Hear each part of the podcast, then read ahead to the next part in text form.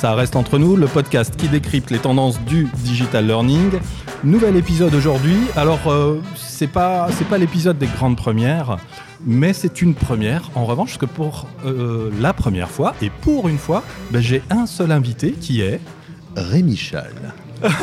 C'est pas mal comme un peu, euh, un peu téléphone rose. J'aime bien ça, un peu animateur ou téléphone rose. Rémi Chal. Euh, qui es-tu, monsieur Rémi Chal ah, Je peux faire plusieurs voix en même temps. Si, euh, vraiment, c'est la marque de fabrique, c'est avoir plusieurs invités, je, peux faire plusieurs voix.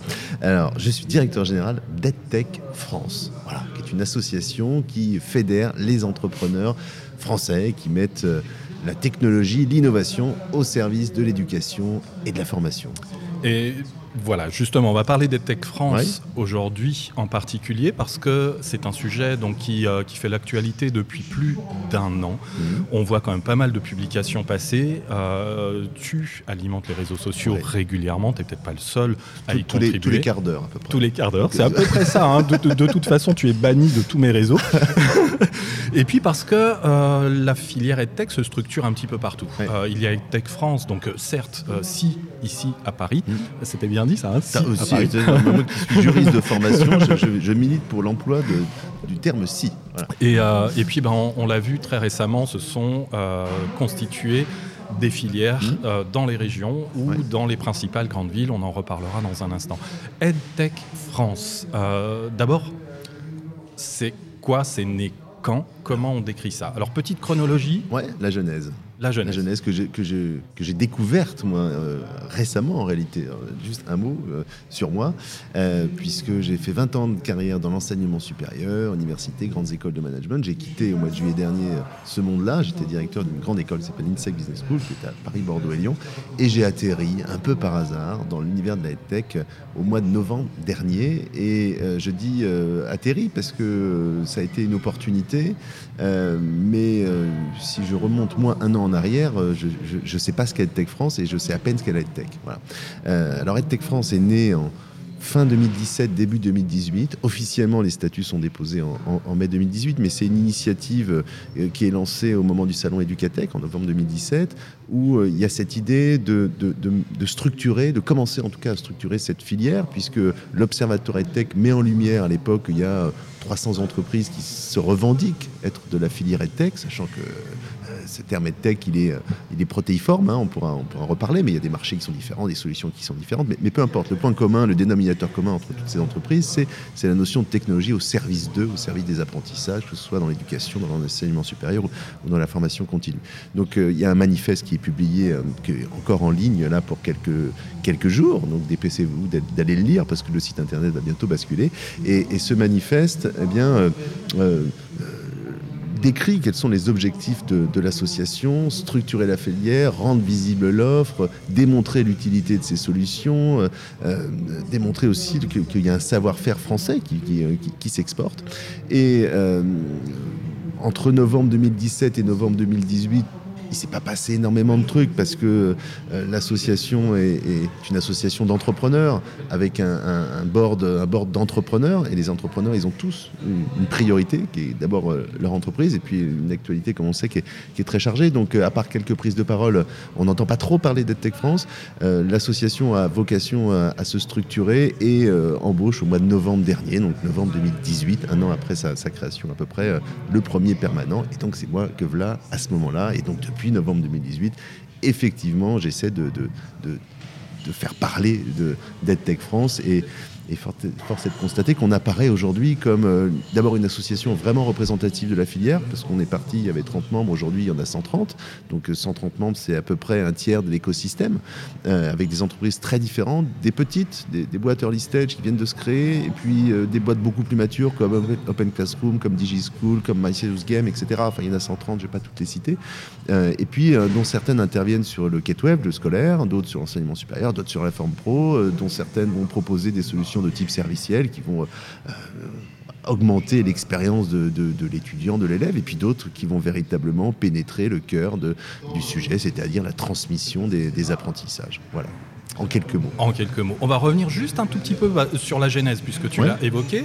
Euh, il y a à l'origine un manifeste, et mhm. s'il y a un manifeste, il y a des personnes qui l'ont rédigé, que je vais peut-être qualifier de membres fondateurs.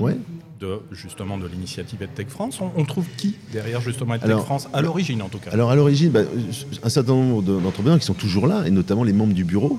Euh, alors le président s'appelle Benjamin Viau, euh, il est CEO de Benelux School, qui est une, entreprise euh, qui développe un ENT, un environnement numérique de travail pour les écoles primaires. au sein du, board, il y a huit vice-présidents et vice-présidentes. Alors je peux les citer très, très, très rapidement. J'en oublie toujours un, hein, donc je, préviens parce que sur, les neuf, il y en a toujours un qui, passe à la trappe, mais c'est pas très grave. on pense à lui. On pense à lui, ou, à elle. ou à elle. alors il y a Svenia Busson, l'accélérateur Learn Space. Svenia qui est assez connue parce qu'elle a une dimension très internationale. Elle a fait un tour du monde de, la tech. Elle est allée voir ce qui se passait euh, dans, les pays euh, nordiques, plus récemment en Afrique. Euh, il y a Victor Vacrenier d'Absco, qui est une boîte qui intervient évidemment sur l'enseignement supérieur. il y a deux écoles de code, la Code School avec Anna Stepanov, Webforce 3 avec Olivier Bréchard. On a Tralaler avec Déborah Elalouf, qui est une boîte aussi historique, plutôt sur le, le K-12, donc le scolaire. il y a Corp Academy avec Frédéric Bénichou, donc bien connu, euh, notamment dans le monde du digital learning. Euh, il y a Domotio, avec euh, Ivan Ostrovitz, qui fait de l'intelligence artificielle. il y a Pixies avec Bornas Konamiglio, donc qui est entre, entre Poitiers et Paris, où là on a une solution aussi liée à l'orientation avec de l'IA. Et puis voilà, c'est le moment où, je, où j'en oublie un. Donc il va me revenir à, un moment donné. à un moment donné, on le retrouvera. pas, pas, pas d'inquiétude, ça revient toujours. Et donc, il y a à l'origine donc les personnes que tu as évoquées. Il y a, tu l'as dit, euh, aussi bah, des signataires euh, Alors, on, des adhérents. On a au début 180 signataires mais euh, c'est pas très engageant de signer. Hein. On peut, on peut, c'est qu'une signature. C'est hein. facile. Euh, ensuite, quand l'association s'est créée, euh, là, il y a eu 30, une trentaine de membres, un petit peu plus, qui ont rejoint l'assaut. la différence entre être signataire et être membre, c'est qu'il y a une cotisation entre les deux. voilà.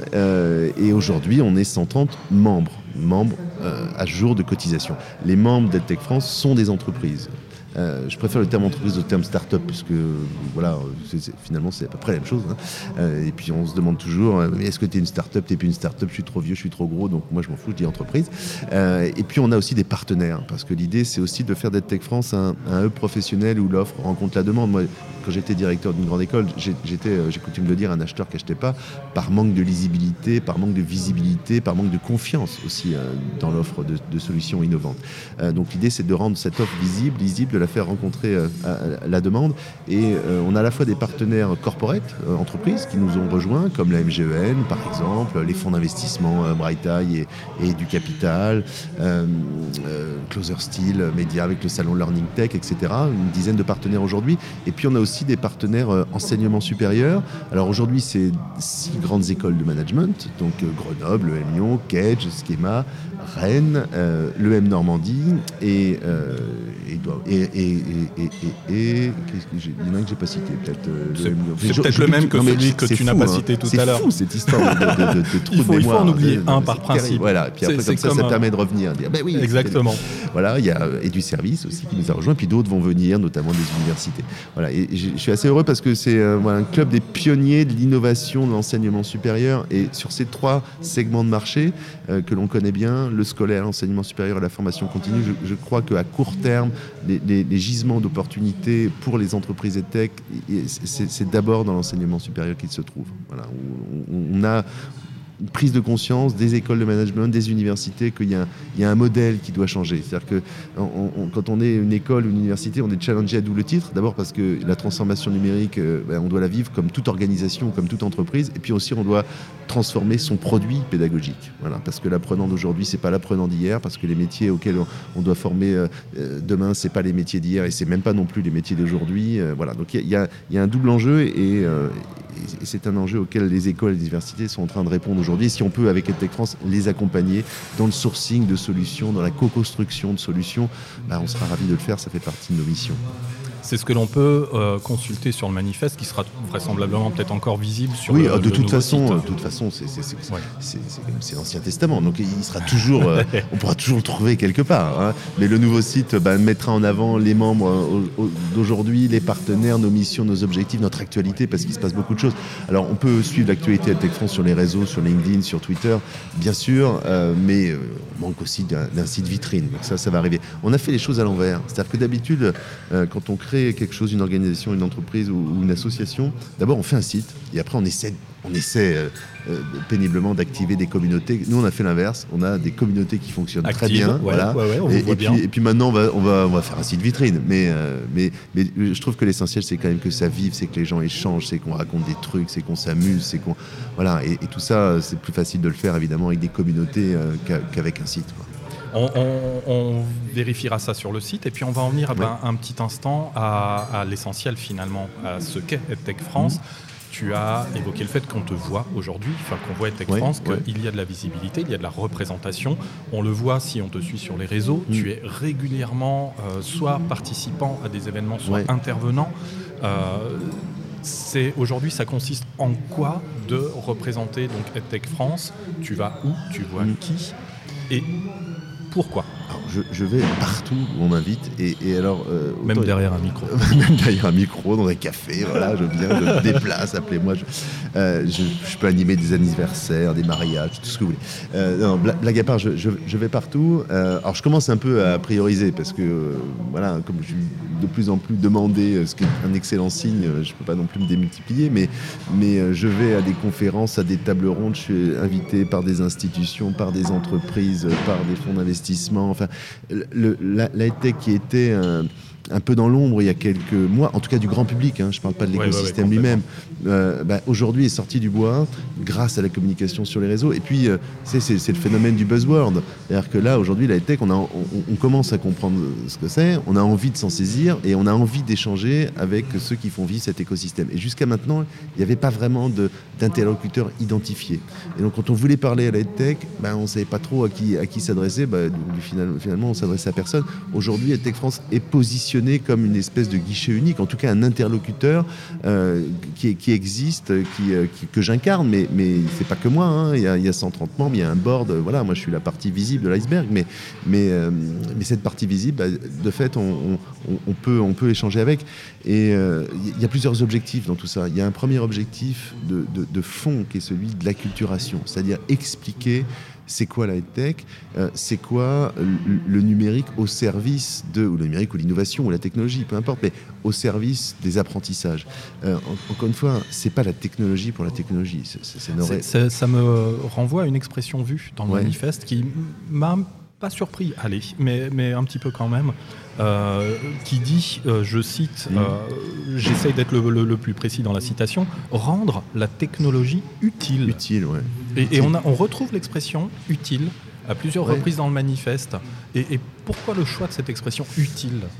Alors, c'est pas moi qui l'ai choisi, mais pour autant, Ouais, ouais, ouais. et pour autant, je suis tout à fait d'accord. Et, je- je l'ai pas choisi, mais je l'utilise aujourd'hui. Parce qu'il y a, quand, quand on parle de technologie, il y a, il y a- il y a forcément des craintes. Après tout, ça fait euh, des, millénaires, si j'ose dire, que, que, que- que des choses se transmettent euh, par des humains à d'autres humains, etc. Qu'est-ce que la technologie vient faire là-dedans quoi?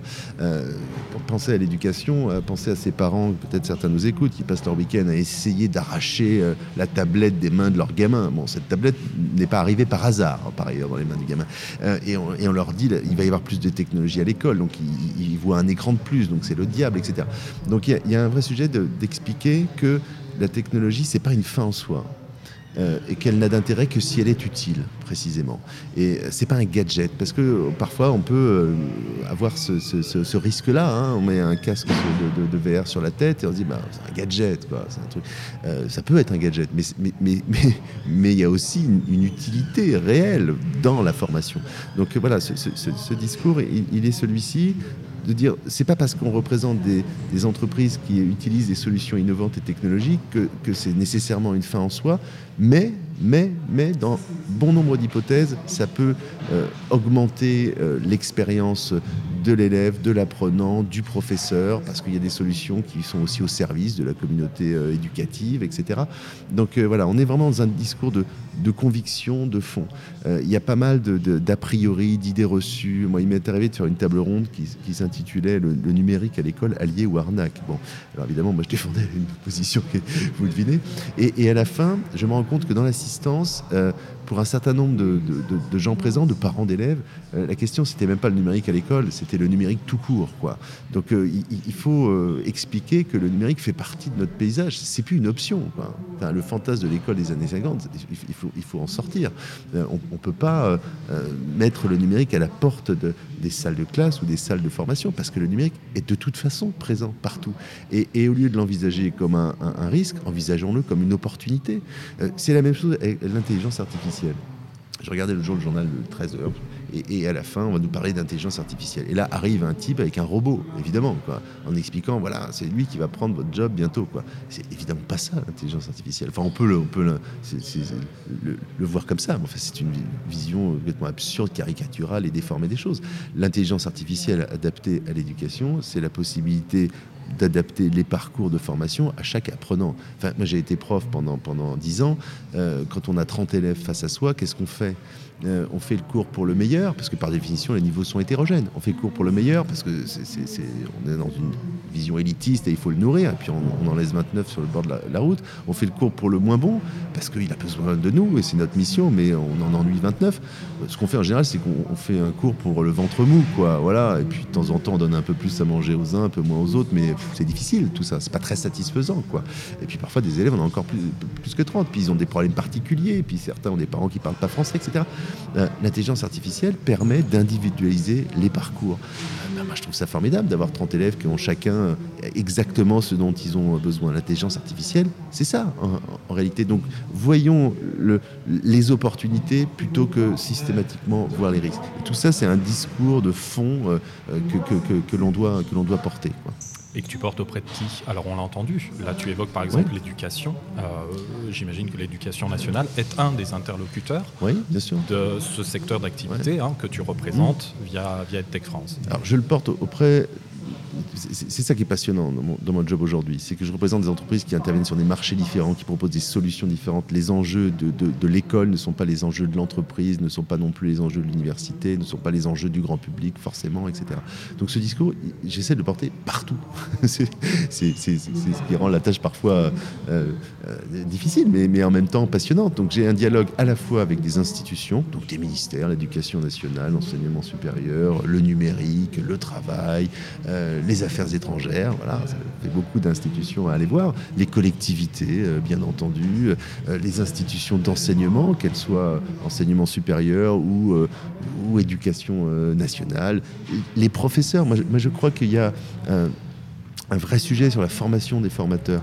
Euh, vous savez, les, profs de l'éducation nationale, comme les profs ou comme les formateurs, euh, c'est difficile de leur imposer des choses.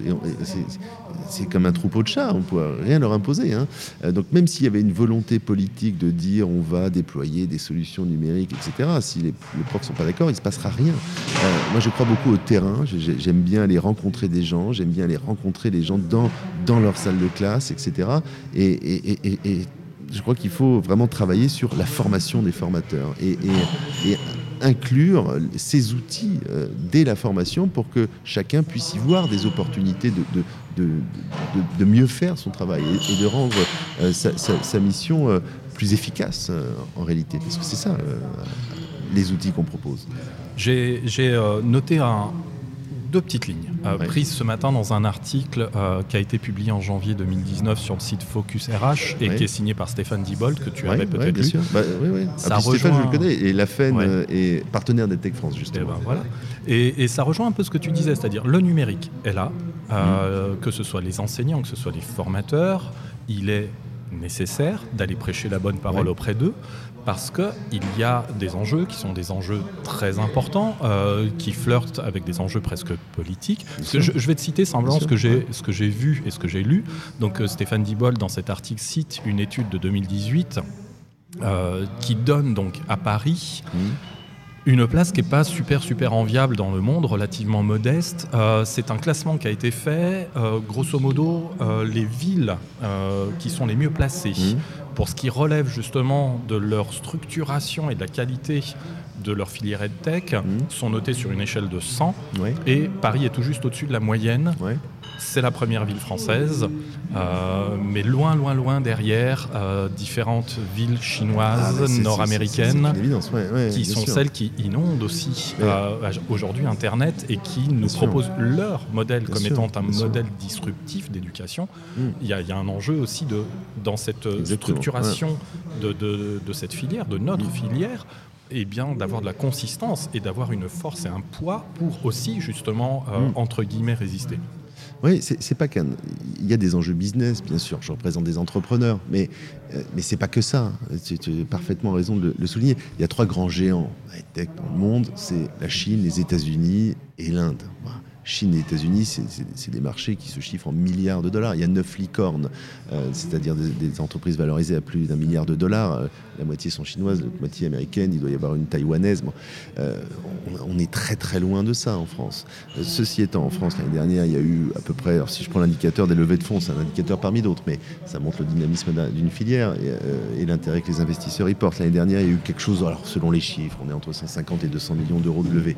alors bien sûr, il y a Open Classroom et, et, et Klaxoon qui, euh, qui, représentent les deux tiers de ces montants, mais c'est pour la première fois davantage d'investissement en France qu'en Grande-Bretagne. Bon. Euh, on est très très très très loin de la Chine, des États-Unis et de l'Inde, puisque c'est ce que lève euh, une start-up indienne tous les, tous, les, tous les mois. Mais, mais pour autant, s'il y a trois géants, si la France est un nain, c'est le plus grand des nains. C'est pas mal, hein bon. C'est pas mal. c'est pas mal, c'est pas mal. et, ça montre bien qu'il y, a des enjeux derrière ces enjeux business, il y a des enjeux euh, d'abord sociétaux, sociaux, parce qu'on parle d'éducation et que, l'avenir d'un pays se construit d'abord à l'école. Euh, il y a des enjeux aussi sur la transformation euh, des métiers c'est pas pour rien que la, filière tech elle est, tirée en France par euh, la formation continue, la formation en entreprise. Hein. Euh, et puis derrière tout ça, bah, il y a aussi des enjeux de souveraineté d'une certaine manière. Parce que si cette filière ne se développe pas, si elle n'est pas amenée à, être portée, euh, et ben, toutes les boîtes qui aujourd'hui essaient, essaient d'avancer sur le marché du scolaire, qui est très très très compliqué parce qu'il y a beaucoup d'éléments structurels, d'obstacles, bah, si ces filières ne se développent pas, bah, demain elles, n'existeront plus tout simplement. Et, et quand il faudra pour de vrai faire entrer le numérique à l'école, parce que, encore une fois, c'est le sens de l'histoire, eh ben, il n'y aura plus que des solutions américaines, chinoises ou indiennes, qui ne sont pas nécessairement mauvaises, en plus, mais qui n'ont pas été construites exactement dans notre système de valeurs euh, relativement à la protection des données, relativement au respect de la vie privée, etc. Donc euh, voilà, enjeu business à court terme, certes, mais enjeu euh, sociétaux et enjeux de souveraineté. Et, je crois que la France a une vraie carte à jouer parce que quand on pense à France, on pense à culture, on pense à patrimoine, on pense à gastronomie sans doute, tout ça, relève du patrimoine. et, et, exactement. Et on pense éducation aussi. Voilà, la France a, un rôle à jouer euh, dans l'espace francophone d'abord, sans doute, et puis, euh, et puis aussi à l'échelle à l'échelle mondiale. Donc voilà, c'est ce qui fait que moi je suis allé à EdTech France dans, cette mission qui, qui m'intéresse parce que parce que il y a des valeurs et que, et que l'immense majorité des entrepreneurs que je croise euh, ont des valeurs qui, sont celles-ci. Ils ne le, font pas pour devenir millionnaires, ils le font pour, gagner leur vie, bien sûr, mais parce qu'ils y croient, parce qu'ils croient que l'éducation, euh, c'est un facteur de développement, c'est un facteur de paix. Euh, beaucoup sont d'anciens enseignants, des, enfants d'enseignants. Il y a quelque chose, il y a un dénominateur commun à tous ceux qui, qui interviennent sur cette filière. Donc beaucoup de pain sur la planche. Et, justement, alors que la filière se structure, euh, que Tech France voit son nombre d'adhérents augmenter chaque semaine, on, assiste aussi, on en a parlé un petit peu avant l'enregistrement, on assiste aussi à la naissance d'initiatives en région mmh, mmh. ou dans les grandes villes. Euh, donc on a vu arriver donc, euh, le cluster, alors tu, vas peut-être les nommer mieux que je ne vais le faire, un dans l'ouest. Oui, alors il y avait d'abord, avant, avant, même que j'arrive, ou avant même que Tech France n'existe, déjà des initiatives un peu structurées, Educasur euh, par exemple, il y a un cluster aussi Nouvelle-Aquitaine, euh, il y a le SPN du côté de Poitiers qui n'est pas spécifiquement EdTech, mais enfin qui fait pas mal de choses autour de l'EdTech. Poitiers c'est un peu aussi une capitale de l'éducation, il y a le CNED, des canopées, etc. Euh, et puis moi j'ai eu cette volonté avec, avec le bureau de, de soutenir des initiatives territoriales. D'abord pour casser cette idée que la tech sera un truc de parisien pour les Parisiens. Hein. Euh, Tech France, on a plus d'un tiers des, adhérents qui sont euh, en dehors de, l'île de France. Euh, et ça, j'en suis assez fier, parce que par définition, les apprenants sont partout et les entreprises sont partout. Donc il faut véritablement sortir la tech du, deuxième et troisième arrondissement de Paris. Hein. Et c'est ce qui fait que moi, j'ai autant que possible, je me déplace et je vais rencontrer les gens euh, dans leur région.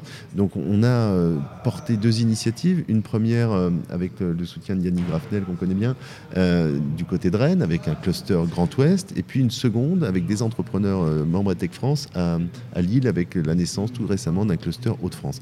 Et dans les deux cas, eh ben, on, réussit euh, localement, et ça se fait très naturellement, et dans une ambiance en plus qui est franchement hyper sympa, à réunir euh, dans une même pièce, à, faire travailler ensemble des entreprises, euh, de la tech, l'académie, la région, la French Tech, des formateurs, des profs. Ben, voilà, ça, franchement, c'est ce qu'il faut faire. C'est ce qu'il faut faire. Il faut que ça se passe à, l'échelle territoriale. Et, et Tech France, c'est pas Tech Paris. Donc on est là pour, pour porter ces initiatives et, pour faire un relais. Parce qu'il est quand même un fait que dans ce pays, il y, a beaucoup de choses qui se passent à Paris. et que les, les, centres de décision, notamment politiques, institutionnels, des grandes entreprises, se situent à Paris.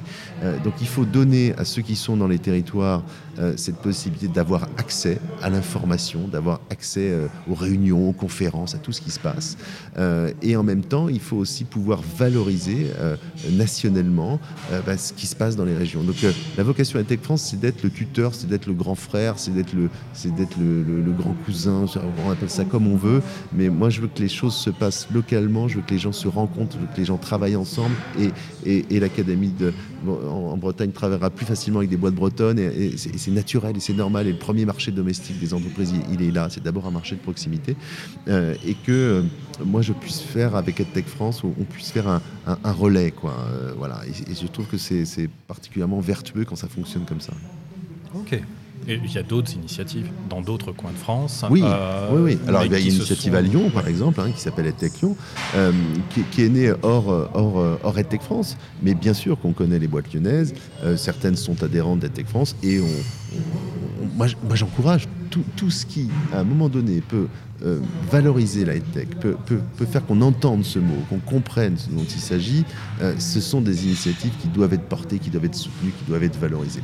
Le, seul petit bémol ou le seul risque, c'est qu'on on, on, ajoute des, feuilles, des feuilles au millefeuille, quoi, et qu'à la, fin, la fin, ce soit, on, perde en visibilité. Donc voilà, donc il y a sans doute des réglages à faire pour que l'ensemble reste cohérent, mais, mais toute initiative qui, tend à faire vivre la tech dans les territoires, à faire se rencontrer les boîtes, à les faire travailler ensemble avec les acteurs euh, locaux, euh, sont des initiatives que je soutiens tu vois tout ça d'un œil euh, évidemment favorable. Donc c'est très favorable.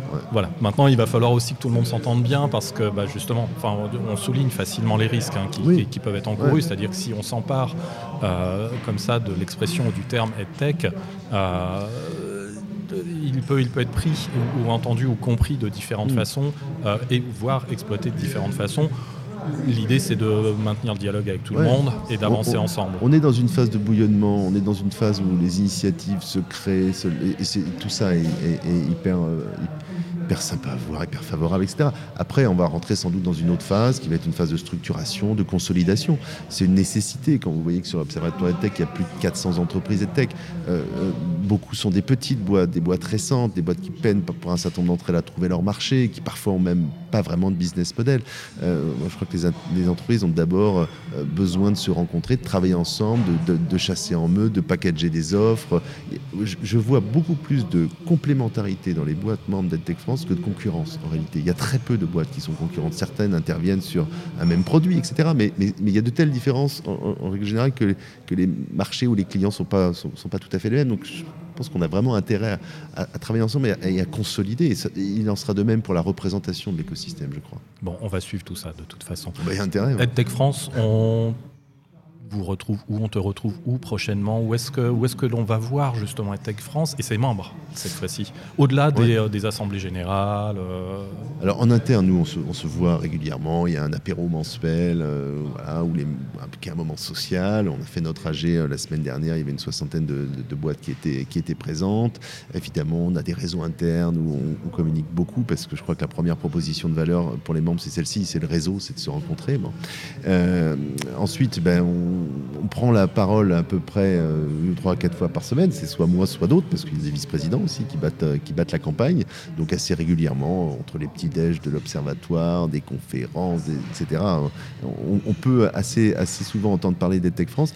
Euh, là, on va rentrer, nous, après un an, dans une deuxième phase. Hein. Là, on a eu une phase de, croissance quasiment comme, une start-up en réalité. Hein. Passer de 30 membres à 130 membres en 6 mois, c'est une croissance quasi exponentielle. Euh, là maintenant, on va passer dans une phase qui est davantage une phase de structuration et de maturité où on va porter des événements qui seront les nôtres, qui permettront de se faire rencontrer encore une fois l'offre et la demande. Et puis, euh, et puis on va structurer aussi nos, canaux de communication parce qu'aujourd'hui, on peut nous retrouver évidemment quotidiennement sur, sur les réseaux. Il y a un poste au moins sur LinkedIn par jour parce qu'il y a tellement d'actualités il y a des choses à raconter. Et puis il y a au moins 50 tweets. Voilà. J'ai une maladie du pouce qui commence à se développer. Et les échéances pour, pour euh, les événements tels que ceux que tu as commencé à évoquer, qui sont peut-être dans vos têtes ou déjà en train de s'organiser. D'accord, dès, la rentrée, on va commencer à structurer des choses. il y a, un événement, tiens, par exemple, que je, que je peux citer, alors qui n'est pas ouvert au grand public, mais qui va être l'Investor Day avec Edward Advisory, qui est un de nos partenaires, un cabinet de conseil et de recrutement dans l'enseignement supérieur. On va monter une journée assez ambitieuse pour faire se rencontrer des startups qui sont en recherche d'investisseurs avec précisément des investisseurs. Parce qu'aujourd'hui, la tech intéresse. Il y a deux fonds d'investissement hein, spécialisés, Bright Eye et, du Capital, qui sont, qui sont nos partenaires. Mais il y a aussi euh, une foultitude de fonds généralistes qui aujourd'hui s'intéressent à la tech parce qu'ils voient le, potentiel que ça représente quand, on regarde les chiffres des marchés, encore une fois, euh, chinois, américains. Euh, et il y a quand même de belles perspectives en Europe et en France. Et puis, ben, tu m'as évoqué tout à l'heure, hein, avant qu'on enregistre à nouveau, euh, via un des partenaires euh, de EdTech France, qui est Closer Steel, nos, amis qui organisent euh, Learning, Technologies France, le, coup de pouce aussi qu'un partenaire peut apporter donc à la filière EdTech, parce que bah, il va y avoir un carré, je ne sais pas si on peut appeler ça comme ça. Un village, un, carré. C'est bien un village, ça fait bien, un village, village tout ça. voilà. L'idée sur, sur Learning Technology l'année prochaine, c'est de pouvoir proposer aux startups France la possibilité d'exposer à, moindre coût, notamment pour les petites boîtes qui n'ont pas les moyens de prendre 40 ou 50 mètres carrés sur un salon, euh, et de créer un, village où on aurait une, vingtaine de, startups qui pourraient venir exposer, avec peut-être aussi la possibilité de mettre un focus sur l'enseignement supérieur, parce que quand on est encore une fois directeur d'école d'université, comme je l'étais, euh, ben on ne sait pas où rencontrer la tech en fait. cette offre, on n'arrive pas à la saisir. Il n'y a, pas de salon dédié. Euh, je suis pas sûr qu'il faille créer un salon aujourd'hui, mais si on pouvait avoir sur Learning Tech un, espace où les startups tech France sont là et puis une communication dédiée euh, à l'enseignement supérieur, je pense que ce serait pas mal parce que beaucoup de boîtes qui exposent traditionnellement à Learning Tech ont aussi des offres qu'elles peuvent adresser ou qu'elles adressent déjà à l'enseignement supérieur. Et eh ben, ce sera déjà euh, aussi une des réussites hein, de Tech France, c'est d'avoir fait en sorte que ces salons se décloisonnent un mmh, petit peu mmh. et que bah, l'éducation, dans son sens le plus large, soit représentée bah, sur un événement que, les organisateurs, Vianney, si tu nous écoutes, euh, vont rendre remarquable à n'en pas douter. Euh, on s'était promis de faire, allez, pas court, mais pas trop long. On, pourrait continuer encore un petit peu. On a fait un tour relativement étendu, ou en tout cas, il s'agissait déjà aussi de présenter tout simplement ce qu'est EdTech France, parce que des personnes se posent la question, même dans la filière mm. EdTech, il y a des gens qui se demandent justement qu'est-ce que c'est que cette initiative, mm. pourquoi, qui est derrière, euh, qu'est-ce que j'ai à gagner C'est très souvent, je pense, que tu entends aussi. qu'est-ce que j'ai à gagner à venir là-dedans? Le ROI est quelque chose que j'ai compris assez vite. Il faut investir du temps, euh, un petit peu de sous. Euh, c'est pas, c'est pas gigantesque une cotisation. alors, les membres euh, sont d'abord, enfin les membres qui ont droit de vote aux AG, ce sont des entreprises. des entreprises qui font au moins 50% de leur chiffre d'affaires dans la tech. Voilà, ça c'est statutairement la, condition. Les cotisations sont peu élevées, hein. c'est 100 euros pour les jeunes pousses, 450 euros pour les entreprises euh, qui, font moins d'un million d'euros de chiffre d'affaires et, 1000 euros pour les entreprises qui font plus d'un million d'euros de chiffre d'affaires. Donc vous voyez, le modèle économique ne repose pas sur, euh, sur les cotisations. le modèle économique, si on peut en parler pour une association à but non lucratif, c'est davantage les partenaires.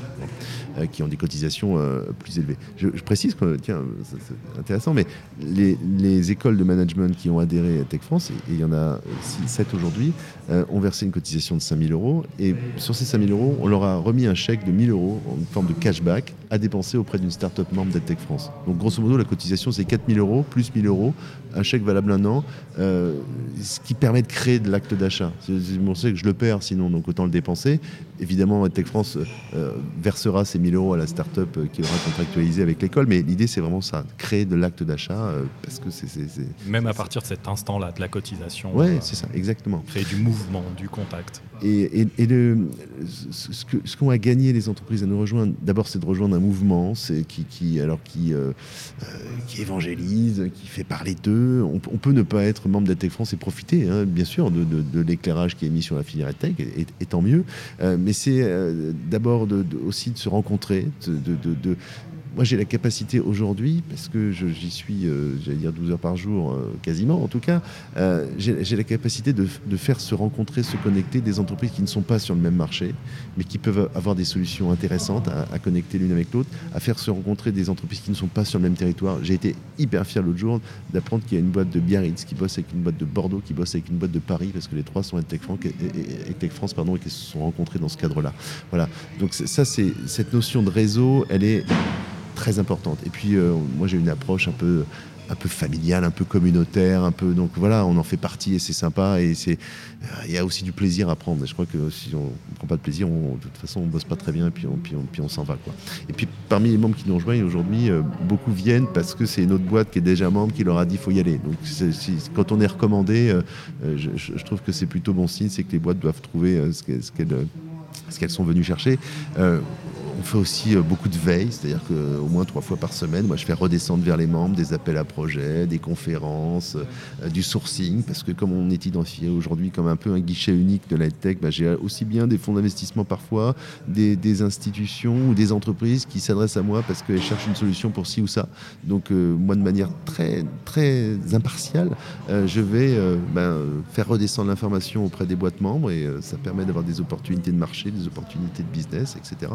Et puis on, commence aussi à construire des choses, euh, des événements, des dialogues avec, euh, avec les universités. Bah, voilà, c'est, euh, et puis on a fait des partenariats aussi avec des associations comme l'association de l'OXIR, l'association des DSI d'enseignement supérieur, ce qui m'a permis d'amener six entreprises pitchées devant 300 DSI à Strasbourg. Et derrière, bah, c'est aussi des opportunités business. Voilà, donc c'est, on travaille pas mal avec le CRI de François Tadei, et mmh. notamment parce qu'il y a un master EdTech et que, et que les jeunes, ils ont des stages à faire, ils ont des boulots à trouver. Donc là, le 19 juin, on fait un, événement au CRI où il y a une quinzaine de start-up tech qui vont venir se présenter à la quarantaine d'étudiants du, CRI euh, pour euh, voilà, voir comment est-ce qu'ils peuvent travailler ensemble, matcher. Moi, j'aime se faire rencontrer les mondes. je viens du monde de l'enseignement supérieur qui était finalement assez éloigné de la tech. Aujourd'hui, ce lien, il est fait, ce lien, il est créé. Et c'est ça qui m'amuse. C'est pas de monter des murs, c'est de créer des ponts, comme on dit. Euh, et je trouve que c'est extrêmement enrichissant et qu'une fois que les, les, a priori tombent, parce que les gens se sont rencontrés, bah, il se passe des tas d'échanges, des tas de choses euh, sympas. Quoi. J'aime bien, j'aime bien la façon dont tu, dont tu soulignes aussi cette envie d'avoir un, état d'esprit hmm. euh, qui, t'anime euh, manifestement, puis qui, que tu voudrais évidemment enfin, garder, maintenir.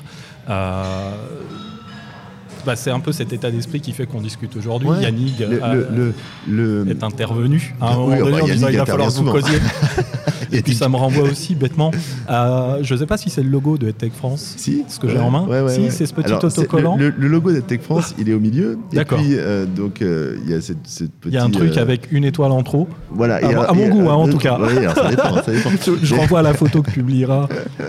Je comprends. non, et c'est vrai que on a fait le logo d'EdTech France. Enfin, on l'a il existait déjà. On a rajouté une petite touche de rouge parce qu'on est tricolore. et puis, moi, tout de suite, j'ai vu, ce que je ne savais pas, que que les entrepreneurs, les start souvent ils avaient des autocollants collés sur leur laptop là. Donc là, Et ils ont dit, il faut faire un autocollant. On peut pas- voilà. Donc on, on- on- je me suis dit, on va faire un autocollant, mais on va pas faire un truc rond juste avec le logo. Et, et j'ai fait un petit maillot de foot et j'ai mis deux étoiles, bon, deux étoiles dorées, bon, qui évoque évidemment. Et l'idée, c'est l'équipe des champions du monde de la tech. Et c'est ça, Voilà. quand j'évoque l'état d'esprit, Ah, c'est aussi l'équipe, L'équipe, euh, la team, c'est tout ce qui soude justement Ouais. aussi, ben, admettons une équipe de foot ou peu importe euh, le sport, mais il faut qu'il y ait quelque chose l'anime, il faut qu'il y ait un capitaine, il faut qu'il y ait, etc., etc., un entraîneur, Mm. euh, des remplaçants, que sais-je, et, et un porteur d'eau. Et un coupeur de citron. ça y est, je suis parti Alors, dans n'importe quoi. Pour mais dire la vérité, ce, ce- ce sticker a été apprécié par tout le monde, sauf par WooClap. C'est Parce que WooClap, ils sont belges. Ah bah, ils sont belges. Ils sont belges, voilà. Et, et moi aussi, je l'aime pas. hein. je, je te l'ai dit ce matin. Je comprends. J'ai une dent contre toi, Rémi. Je, je vous renvoie à la photo qui, qui, de toute façon, Oui, qui je mettrai le logo, je mettrai la photo podcast. qui illustrera justement le podcast. Vous comprendrez pourquoi. En tout cas, Rémi, euh, on, on- on va conclure justement là-dessus sur euh, cette petite plaisanterie. Je vais te remercier d'avoir accepté de, de me consacrer euh, bah, pas mal de temps finalement, parce qu'on a enregistré 40 minutes, mais on a, Ouais. on a pas Ça fait deux jours qu'on est ensemble, voilà. C'est ça. On, est, on est séquestré dans un bar-restaurant. Les gens commencent à arriver pour déjeuner, donc je crois qu'on on va nous demander. On va y aller, ouais. Si on part pas, on va nous demander de dégager. On, on va s'arrêter là. Je vais te remercier. Euh, et puis, et puis ben, hâte de, de voir justement la suite, euh, de voir un petit peu bah, comment, comment euh, l'histoire continue et comment ça contribue à, eh bien, à élever le secteur, à le souder, à le Ah, C'est renforcer. l'idée. Et puis cette histoire, on va l'écrire tous ensemble. Voilà. Oh, c'est joliment dit. Merci beaucoup pour Rémi. ce moment. Un grand merci. Et puis à très très bientôt. À bientôt.